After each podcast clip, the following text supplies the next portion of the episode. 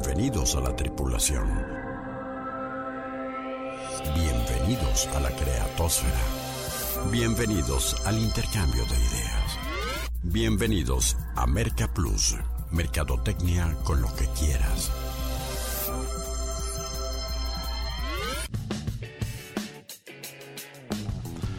Bueno, y como afortunadamente aún nadie le vende a los robots, la mercadotecnia sigue siendo tan fascinante y tan desafiante para los seres humanos que nos merece este espacio para charlar en torno a ella. Con el gustazo de siempre les saluda Rodolfo Guerrero para invitarles a un nuevo contenido para inquietar tu intelecto y detonar tus ideas.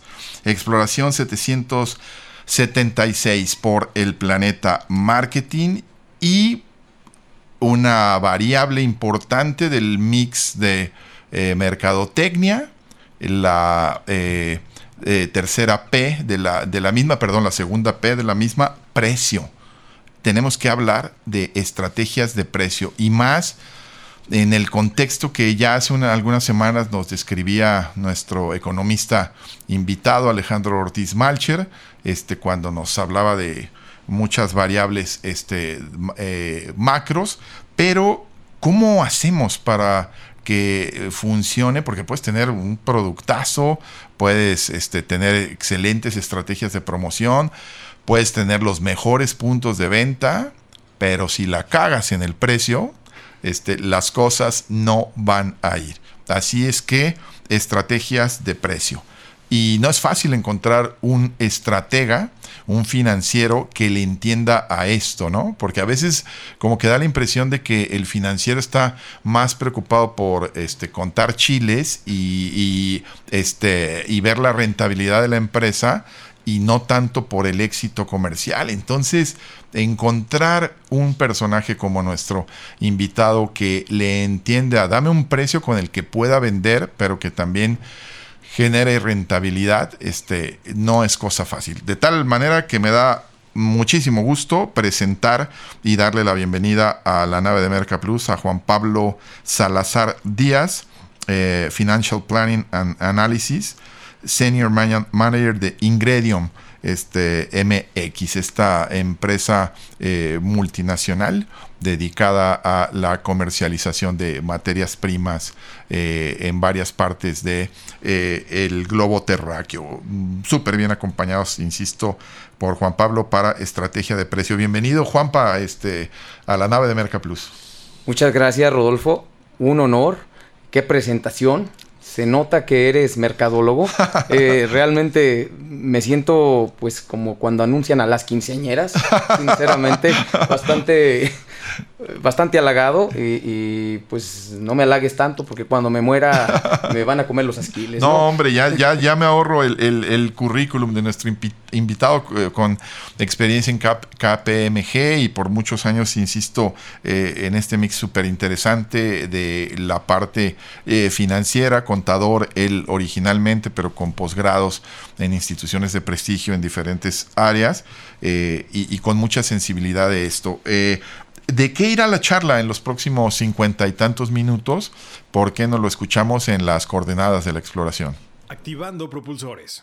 Coordenadas de exploración asignadas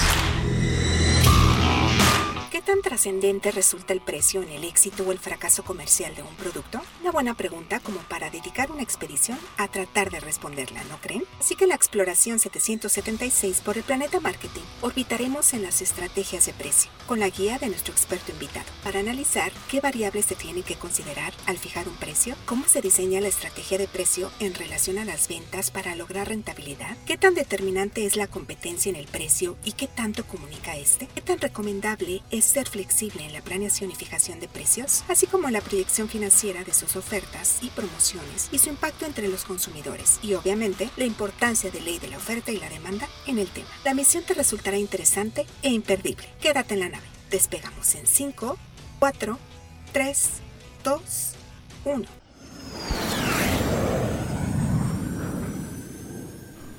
Bueno, pues eh, y como siempre la propuesta es que este programa eh, sea verdadera comunicación de ida y vuelta y que ustedes nos ayuden a integrar el contenido con sus comentarios, con sus apuntes, con sus objeciones. Se vale no estar de acuerdo inclusive. Y el, eh, meteorito pues nos ayuda mucho en ello. Así es que les lanzo el meteorito de, en esta ocasión eh, preguntándoles amigos mercaderes, ¿qué te hace pensar que pagaste un precio justo por un producto? Vas, observas, analizas, compras por correo, digo, por comercio electrónico, en el, retail, en una negociación, y luego siempre hay ese momento de, este, hice una buena compra, fui inteligente. ¿Qué te hace pensar que pagaste un precio justo por un producto? Y bueno, adentrándonos en materia, Juan Pablo, este, cuéntanos un poco desde tu interesante experiencia. ¿Cuáles son las variables? Digo, por ahí me contaste, por cierto, digo, nada más para que, este, que veamos el nivel de nuestro invitado, de haber estado dando alguna conferencia eh, sobre el tema en diferentes instituciones, entre ellas en el IMEF, Instituto Mexicano de Ejecutivos en Finanzas. Y, dime, ¿qué, variables se tienen que considerar al fijar el precio de un producto? Pues mira, eh, el precio de un producto. Bueno, estamos aquí ante un auditorio que conoce, pero me gustaría regresar medio pasito atrás. Dale. Y, hacer referencia a, la profesión más antigua, bueno, no la profesión, a la actividad económica más antigua de, este planeta. ¿Saben cuál es? El comercio. El comercio. El comercio, que quede claro, ¿no? Eh, eh, y comercio, pues no es otra cosa que intercambiar un bien por otro. Y, con esa primera premisa nos vamos. Eh, hoy día, pues se le aclara como oferta y como demanda, porque hay quien ofrece y quien, quien necesita. Entonces, el precio viene siendo ese punto intermedio que deja satisfecho a ambos según las circunstancias. Claro. Y entonces, eh, para definir ese precio, hay veces eh, hemos escuchado que dicen, oye, oferté a un precio y me lo pagaron de inmediato y me queda la duda de si pude haber ofertado más o al revés, cuando la compré es cuando la, transacción, la transacción es al revés, quien te ofrece un dinero por, por, el producto y tú dices, lo tomo, híjole, y si le hubiera dicho más.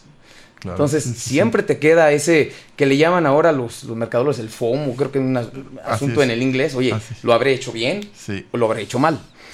Bueno, esto sucede muy comúnmente con todas las personas y entonces eh, lo que tenemos que hacer eh, para establecer un precio, primeramente, es eh, imaginémonos que tenemos una bola de cristal y sabemos qué es lo que piensa el otro y qué es lo que va a pasar. Hoy día no existe, pero sí existe escenarios, sí existe la planeación financiera, si existe la planeación en general, que no necesariamente le podemos quitar la palabra financiera tal vez, y podemos saber cuáles son mis objetivos, quién soy y a dónde quiero llegar. Y también puedo ver cómo puedo lograrlo. Entonces ya estamos creando, si te fijas, una estrategia. Claro. Y si el mercadólogo forma parte de esto y el financiero también, junto con la visión de negocio, pues hacemos un equipazo y entonces podemos saber, oye, no son los mismos objetivos si soy un ente de gobierno que quiere tener un costo de recuperación que si soy alguien que quiere maximizar la rentabilidad o alguien que de momento no quiere maximizar la rentabilidad, pero quiere presencia en el mercado. Entonces, eh, lo que vamos a platicar aquí son lineamientos generales, pero como tú bien lo mencionaste alguna vez, y como cada médico te puede decir, cada caso tiene sus variables y por lo tanto sus consecuencias. Entonces, cualquier tema que discutamos aquí, pues perfectamente es discutible. Por eso es tan apasionante. Claro. Hay unos que te llevan a un lugar y otros que te llevan más lejos. Bueno, y entre esa parte intermedia puedes quedar en cualquier lugar y puedes decir fui exitoso. Y alguien puede decir no fui exitoso. Claro. Eh, no sé. Sí, y luego, eh, sí, muy muy complejo, nada fácil eh, y llegar en el, al punto adecuado, el punto intermedio entre los intereses también de la, de la compañía, que pues este, evidentemente es, eh, entre otras eh, cosas, por más ética que haya, pues al final del día es generar rentabilidad, dar resultados a los socios, generar ingresos. Digo, a propósito del ejemplo de, el gobierno, donde pues eso es este, nada más alejado de, de, la, el, el, precio simple de, pues le subo tanto a los impuestos, le subo tanto al, al CIAPA, le subo tanto a las tarifas de, de comisión y como casi todos son monopolios, pues este, jodidos los mexicanos. Pero esto es mucho más complejo, requiere de más sabiduría, de más sensibilidad, de más conocimiento y, y vaya que nuestro invitado nos lo, lo tiene y nos lo está eh, demostrando, ¿no? Este, cuántas cosas no vamos a poder platicar sobre estrategias de precio y las variables que inciden en, en el mismo, ¿no? Recordaba antes de ir al corte el caso de una cadena de restaurantes que eh, optaba y, y, esto era muy poco eh, perceptible a primera vista por yo no voy a subir los precios del menú. Lo que voy a hacer es que voy a comprar vajillas un poquito más pequeñas. Este, como, como ejemplo de cómo se puede eh, ir en, los temas de rentabilidad manejando el tema de, precio, que algo de psicología también tiene. Y bueno, aclarado el punto en el bloque anterior, Juan Pablo, de muchas variables y muchas eh, contextos, momentos, situaciones particulares, este, competencia, entre ellos no vas a poner eh, el mismo precio si enfrente, cruzando la acera, hay otro que este, vende lo mismo que tú, por ejemplo. Este, eh, hay, una estación del grupo Oxogas que tiene el precio más bajo de toda la ciudad y tiene que ver con que enfrente tiene la, gasolinera más barata de toda la, de toda la ciudad, ¿no? Para ilustrar este factor. Pero ¿qué, qué variables eh, te parecen a ti que debiera de reflexionar en ellas eh, la gente al fijar el precio de un producto? Pues mira, ya como ya definimos los objetivos, ya te quedan muy claros, ya tienes todo. Tu producto lo conoces a la perfección sabes cuánto te cuesta producirlo o adquirirlo, según sea el caso, distribuirlo, almacenarlo, etcétera, etcétera. Entonces voy a poner una definición, una receta de cocina muy simple, que no te da un producto terminado, pero que te ilustra por dónde vamos. Yo les he dicho, la, la fórmula del precio es muy sencilla. Es cuánto te cuesta más cuánto quieres ganar. Y con eso ya tenemos el precio. Qué fácil, ¿no? Súper sencillo, como me platicabas, es lo que hace el gobierno, etc. Pero hay otras variables. Eh, yo, hablo de todos los costos tangibles e intangibles, cuantificables y uncuantificables. Eh, y luego tú le das un valor a tu producto, que es lo que te costó más lo que pretendes ganar. Luego sales al mercado y el mercado, ¿qué crees? El mercado te pone en tu lugar. El mercado nos pone a todos en nuestro lugar. Claro. dice, oye, lo que pides no te lo puedo pagar. Y entonces te regresas, ¿qué hice mal? Cuando dices que hice mal, pues te pones a ver que lo que pretendes ganar tú, pues no es lo que está ganando la competencia. Claro. Y te pones a reflexionar, ah, caray, pero yo creo que el valor de mi producto está ahí. Y empiezas a revisar, voy a ver la competencia, ¿qué hace? Y dices, ah, lo que sucede es que la competencia eh, tiene un producto de menor calidad. ¿Cómo le hago yo para explicarle al cliente que mi producto tiene mayor calidad? Bueno, aquí pasamos a otro tema. El consumidor. Hay que conocer al, hay que conocer al cliente. El mercado. Si tú conoces el cliente, conoces el mercado y ves qué es lo que realmente quiere. Si es lo que él realmente quiere o lo que tú le quieres que quiera. Aquí son cosas diferentes. Claro. Entonces te das cuenta cuando, voy a poner una anécdota, una cadena de hamburguesas eh, que tú conoces y que empieza a poner franquicias Luego los franquiciatarios se les atoraba el tema inmobiliario y pues dónde rento un local que se adapte con las especificaciones que me pides, etcétera, y el buen punto de venta. Dice, ¿sabes qué? Yo las voy a adquirir y te las rento. Al cabo del tiempo se dieron cuenta que su inversión inmobiliaria era tan importante o más importante que la propia cadena de hamburguesas. Así es. Entonces, eh, ahí, ¿cuál fue su objetivo, no? O sea, o el objetivo cambió. Y entonces, pues ya no me interesaba la, la- la franquicia, o igual la franquicia era ancla para, porque donde yo ponía, un, donde ellos ponían una, una tienda Un de- McDonald's. un McDonald's, Ajá. Pues ahí, ahí, crecía un centro comercial. Claro. Y ahí se hacía una zona que a su vez, pues venía la de los helados y venía eh, la tienda departamental, etcétera, etcétera. Y ese fenómeno que sucedió en Estados Unidos se replicó en todo el mundo. Así es. Ra- Ray Kroc, el hombre que detonó las, eh, eh, la expansión de McDonald's, aprendió a pilotear a los 62 o 63 años. Eh, se compró una avioneta e iba buscando campanarios de iglesias en los suburbios de las ciudades norteamericanas, buscando eso, este, ubicaciones, porque eh, su método empírico lógico era donde hay una iglesia, hay familias este, decentes, eh, numerosas, dispuestas a, a comer algo que yo les pueda ofrecer, ¿no? Bueno, entonces aquí como puedes ver, una cosa te lleva a la otra. Pero me platicando en una charla contigo, bueno, en un partido de tenis, creo. Así es. Ah, porque aparte, eh, olvidéis del currículum de nuestro invitado, buen tenista, ¿eh? este, eh, pero pero cué- cuéntame esa parte de, de, de- esa, eh, eh, esa, esa variable tan importante, porque luego también hay una parte psicológica, ¿no, Juan Pablo? A lo mejor es en el mismo caso que planteabas, ese competidor tuyo que está vendiendo este más barato eh, eh, y que no tiene la misma, eh, eh, la misma calidad, este, también está el caso en que puede hasta vender más caro porque ha creado una percepción de su producto, de su marca, este, muy buena, lo ha comunicado muy bien y lo ha hecho aspiracional, ¿no? Claro, de hecho, es lo que decíamos ahí. ¿Cuáles son tus costos? No? ¿Cuál es tu valor? ¿Cuál es tu propuesta de valor? Y tu propuesta de valor no es solamente los fierros con que produjiste, los almacenes o, o las o tu logística. Eso es una parte. Existe otra que, bueno, en términos acá, mercado de abastos, etcétera, cuando tienes un negocio funcionando se le llama el guante Claro. es el know-how. Es algo que nadie más tiene más que tú. Y te funciona a ti. Eso tiene un precio. Claro, Amigos mercadólogos, pues ahí está.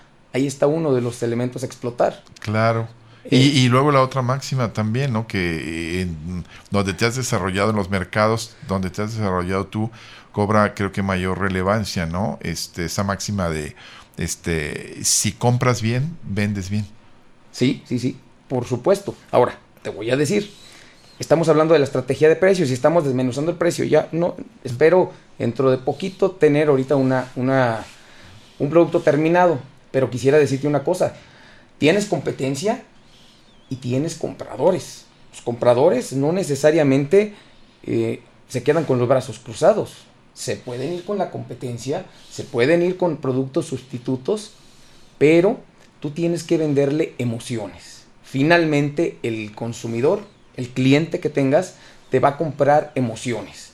Aunque sea el mismo producto, si se siente bien, si la sensación que tiene de comprarte es diferente, ¿por qué? Entonces te das cuenta que no solamente es el producto en sí mismo, sino ese know-how es que, ¿sabes qué? Es que me lo traen a la casa. Claro. Es que, ¿sabes qué? Me atienden muy bien me ahí. atienden bien. La chica que me pobra tiene una sonrisa preciosa y le pago lo que sea.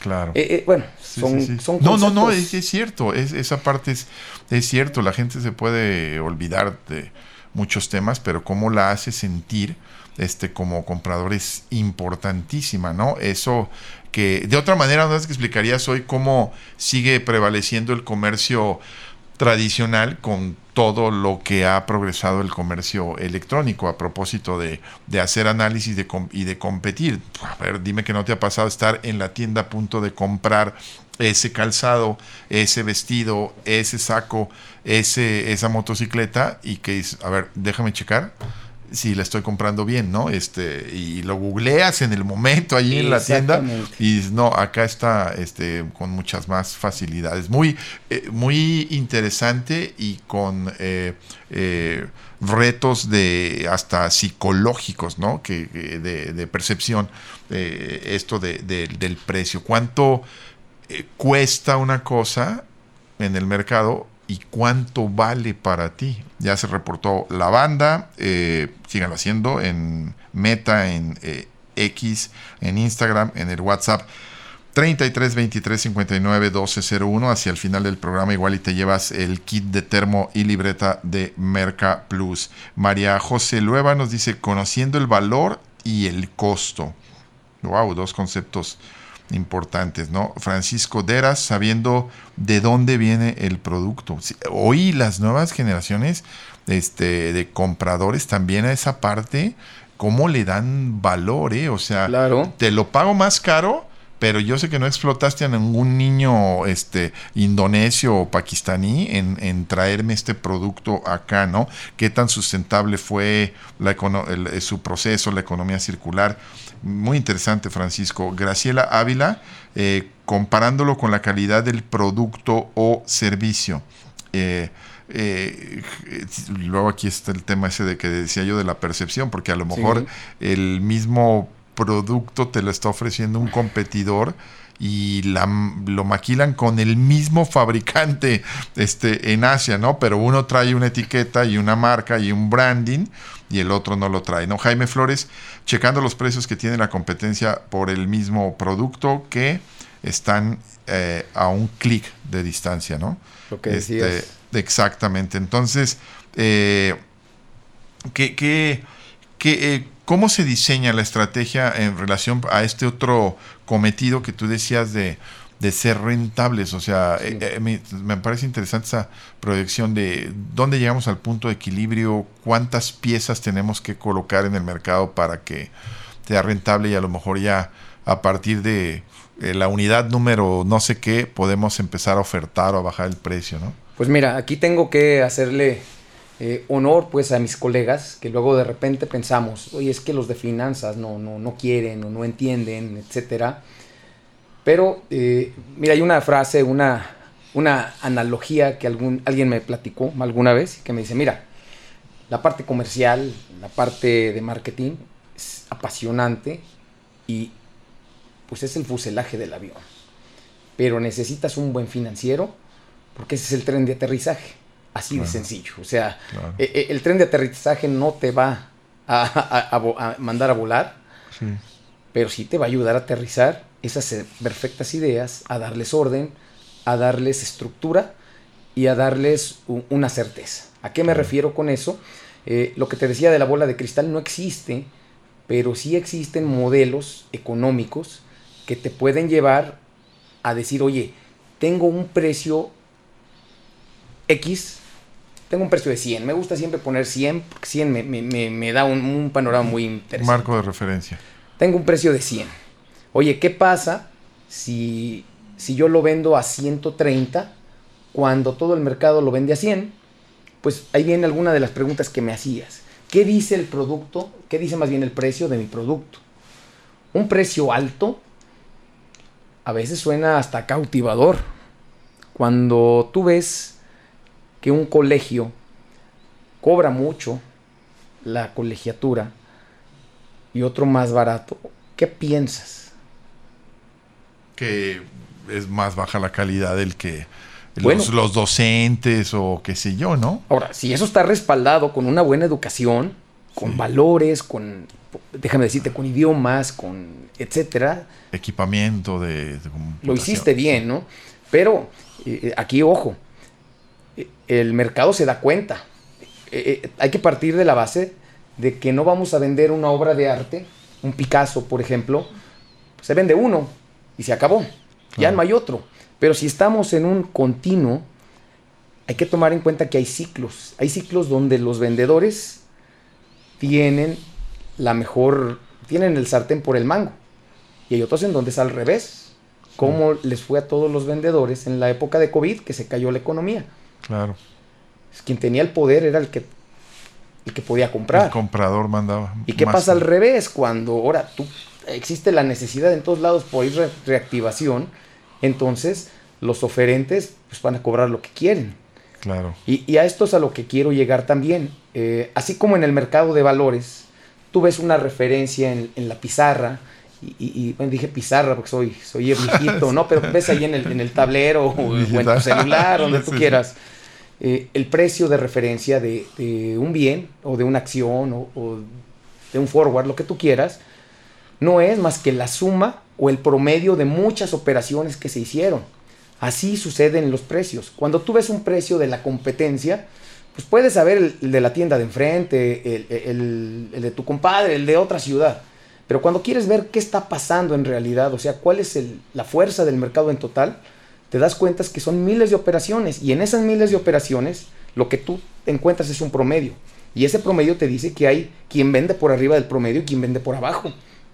Entonces, si tú quieres maximizar la rentabilidad de la empresa, hay dos cosas. Ah, Existe, como me decían alguien, la, la fórmula del agua tibia. O le subes a la caliente o le bajas a la fría. Pero no todo es así. Hay veces que sabiendo qué es la rentabilidad de la empresa, y para eso te tienes que ayudar de gente de operaciones, de gente de comercialización, de gente de finanzas, eh, hay veces que para maximizar la rentabilidad, la rentabilidad, no necesariamente las ventas, es necesario bajar el precio. ¿A qué me refiero? Voy a poner el ejemplo de un avión en donde caben 100 pasajeros. Y empiezo a sacar un precio y posiblemente bueno, existen unas estadísticas que también ellos tienen muy bien, que ellos ya saben que entre un mes y cuatro días antes del vuelo es donde más se compra y es donde vale más caro. Pero cuando sale un año antes, lo puedes comprar por un precio, pues va a ir subiendo poco a poco. Pero imagínate que ya ocupó totalmente el 80%, ocupó 80 asientos. Entonces tú ya tienes un costo de operación, el costo del, del- del combustible, el, el- Los pagos de. los pagos de derechos, etcétera, todo, el permiso, ya está listo. ¿Y qué pasa si tienes 20 asientos? Oye, no, es que lo- los, los asientos valen, valen a 100. Oye, ¿y si los vendo a 50 o a 20? Son ganancias, porque ya no los tenía. Entonces, El avión de todos modos va, a de va a todas volar. maneras va a volar, entonces, Sí. y eso hace la agencia. Claro. Oye, tengo cinco vuelos que son para mañana, últimos vuelos para viajar a Los Ángeles o a Tijuana, y la gente los compra por, por 100 dólares. Y es cuando te sientes verdaderamente estúpido de haber comprado dos meses antes.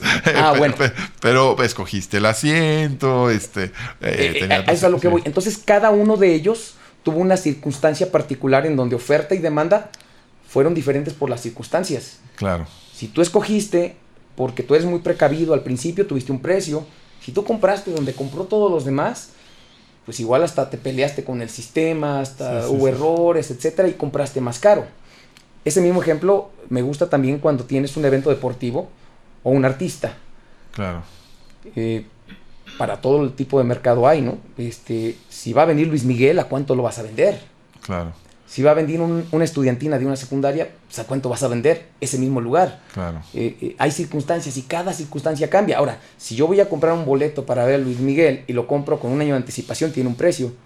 Si lo voy a comprar cuando ya empezó el concierto, pues a lo mejor tiene otro precio. No, no, y si te vas a ir con el revendedor, pues eh, que Dios te bendiga, ¿no? Y, y- y, este, a mí, yo recuerdo el caso de eh, Chivas, eh, cuando recién inauguró el, el eh, entonces OmniLife, hoy Akron, y que la garantía era compra el chivabono y vas a tener el mejor precio de toda la temporada. Y ándale que entre que no había este eh, rut- eh, rutas de autobuses para acceder al estadio, entre que no estaba lo que yo llamaba el factor Guasana, este, entre que estaban muy caros los esquilmos allá adentro y demás, se les cayó la asistencia. Ah, y el equipo anduvo muy mal. Este, se les cayó la asistencia y empiezan a ofertar este, partidos paqueteados a un precio muy bajo y los abonados dicen, no chingues, yo te pagué al principio y me dijiste que iban a ser este, los más este, económicos y, ahora están está sacándolo a un precio más bajo del mercado. Muy complejo el, el, aspecto, Juan Pablo, ¿no? Sí, no, ahí también tenemos que ver qué queremos eh, transmitirle al cliente. ¿Cuándo has visto que baje de precio un Rolls Royce? Claro. ¿Cuándo has visto que, que baje de precio un Rolex? Claro. También tienes que buscar quién soy y quién quiero ser. Claro. Quiero que alguien se sienta mal o no. Sí. Realmente, si puedes vender algo más barato, es porque quizás tienes una oferta especial única. O no sé, eh, eh, esto depende y depende del tipo de bien. Me vino a la mente dos marcas, ¿no? También eh, Rolex y demás. Swatch por, ejemplo, cero descuentos, política de cero descuentos. Este, si encuentras un Swatch eh, con descuento, este, duda que sea original. Y el otro, que le tengo mucha admiración, lo he citado aquí en positivo, también este, esta marca de ropa para caballero mexicana, que mucha gente cree que es eh, italiana, Escapino, sí. este, que no tenía esa misma política pero entendieron que la psicología del, eh, del consumidor eh, es de, obtener descuentos. Entonces dijeron, bueno, el precio psicológico, pues déjame, te lo subo y, este, y te digo que está al 30%, pero ya que lo analizabas decías, se parece mucho al precio que tenías antes de, de no tener los descuentos. En fin, a manera de ir este, concluyendo y dando recomendaciones a nuestra audiencia sobre este cómo fijo un precio. Nuestros amigos, este iba a decir yo micro, pequeños empresarios que son mucho de nuestras comunidades de mercadoides, pero si me apuras tantito hasta los profesionistas independientes o hasta la gente de oficios, ¿no? que a veces eh, te, te dan unas eh, cátedras de ay cabrón, estuvo 45 minutos el fontanero y me cobró mil pesos de mano de obra más los materiales. Dices, wow, ya quisiera yo este, eh, aprender a cobrar como él, ¿no? Fíjate que tengo una anécdota al respecto. Una persona que conozco me platicaba que, su mamá lo vendió a un judío. lo, lo vendió a una persona que se dedicaba a reparar aparatos eléctricos, refrigeradores, etcétera Hoy día es un ingeniero muy exitoso, independiente, etcétera, y me dice, pero ¿cómo le agradezco a ese señor? Porque me enseñó lo que no me enseñó toda la escuela, ni me enseñaron en mi casa, ni me enseñaron en todo el mundo, que es cobrar. Claro. Y me hizo experto en cobrar. Y ahora yo cobro. Dirían ahora las chicas nuevas, facturar, ¿no? Claro. Entonces, eh, lo que dice es que, bueno, en términos ya le dije, oye, ¿a qué te refieres específicamente? Dímelo porque sí. en un futuro me van a invitar a un programa de radio para, para contar la anécdota. No, y lo que me dice es que, mira, ¿sabes qué? Eh, eh, ellos tienen una forma muy intuitiva de lo que hemos platicado aquí. Dice, oye, los materiales tienen un costo, etcétera. Pero el ir al domicilio o que te lo traigan, etcétera, resolverle el problema tiene un costo. Ese, cuantifícalo. Y el tiempo que tú le dedicas con la expertise que tienes tiene otro costo. Le decía a su jefe, si voy yo, vamos a cobrar tanto. Si vas tú, vas a cobrar tanto. ¿Por qué? Porque yo cobro más, etc. Y empezó a agarrarle la onda. Hoy día cobra bien. Eso, incluso para los profesionistas que, que van saliendo, bueno, con nuestra fórmula de lo que me cuesta, más lo que quiero ganar, ¿qué costo tiene un profesionista? Un médico, por ejemplo, un ingeniero, un contador. Que es que, te venden intangibles. Que te venden un intangible. Tú le vas a decir, oye, bueno, hablando de mis eh, colegas, me vas a cobrar una me vas a cobrar 100 pesos por hacerme un balance. Claro. Pero te lo entrego en una hora. Pues sí, pero lo meto al Excel y yo lo hago, hazlo tú. Claro. Y verás que no es tan fácil. Yo estudié tantos años, tengo tanta experiencia y por eso te lo puedo dar en una hora y te puedo garantizar que está correcto. Claro. Te hago tu declaración, te hago tus inventarios, lo que tú me digas. Pero soy un experto. Si estás enfermo y tienes una piedra en el riñón, vas ahí con el doctor y si tienes el problema y ya te tiene que operar, vas a pagar lo que sea. Claro. Si alguien te dice prevén y, y ve con él, pues te va a cobrar de otra manera. Claro. Entonces, son, son detalles muy, muy importantes que, que debemos tomar en cuenta. Y, y, ahí tiene que ver, tú hablabas de las PES, yo, yo en su momento sí. también las, las conocía, no sé qué es el, el, producto, el precio, el punto de venta y las promociones, ¿no? Claro. Eh, eh, esas promociones me decías tú, oye, ¿qué tanto tienen que ver en, en la proyección financiera si hay pro promociones o no? Pues tú haces escenarios, en un escenario como en el del avión que dices, oye, y si luego de repente llego a una cantidad y esa cantidad ya pagó mis costos variables y mis costos fijos. Mis costos fijos hay que tomar en cuenta que esos sí o sí se van a dar. Yo tengo que pagar nómina administrativa, tengo que meter una depreciación, tengo unos costos fijos que se hacen, produzca una unidad, venda una unidad o venda todas las unidades. Claro. Si llego ya a un punto que le vamos a llamar de equilibrio, en donde mis costos son iguales a mis ingresos, todo lo que empiece a cobrar a partir de ahí y si el mercado me lo permite, si mi producto me lo permite, pudiera incluso ofrecer descuentos. Claro. O ofrecer otras cosas. Y aquí vamos que hay una serie de, de, herramientas que tenemos, ¿no? Los precios que se basan en los precios de la competencia. Lo que decíamos, vendo más caro, vendo más barato, vendo igual que ellos. O los precios descontados. ¿A qué nos referimos? ¿Cuántas veces no hemos visto carteles en donde dices, oye, ante, valor anterior o, o, o, valor 300 pesos, tachado y abajo ponen 200. Oye, claro. te da la sensación a ti como consumidor de que si lo compras ya agarraste un descuento. Claro. Y me viene a la mente un, un, una anécdota chiste que me platicó una persona que ya falleció. Eh, un gallego, digo, no, no, no es por despectivo, pero sí, sí, por sí, poner el nombre a alguien. Sí, oye, los gallegos son brillantes ¿eh? en la parte comercial. Pues bueno, este gallego pone un letrero en el periódico y dice, vendo mi gaita usada. Pido por ella 100 euros. Lo menos, lo menos, 50.